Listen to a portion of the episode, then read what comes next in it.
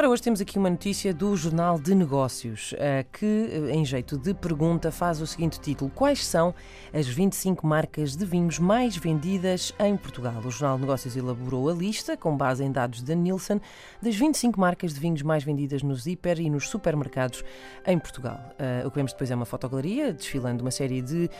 vinhos, mas, no entanto, temos aqui o comentador descansam José Luís CF, é provável que lhe falta ali um R no meio, José Luís CRF, não, mas não,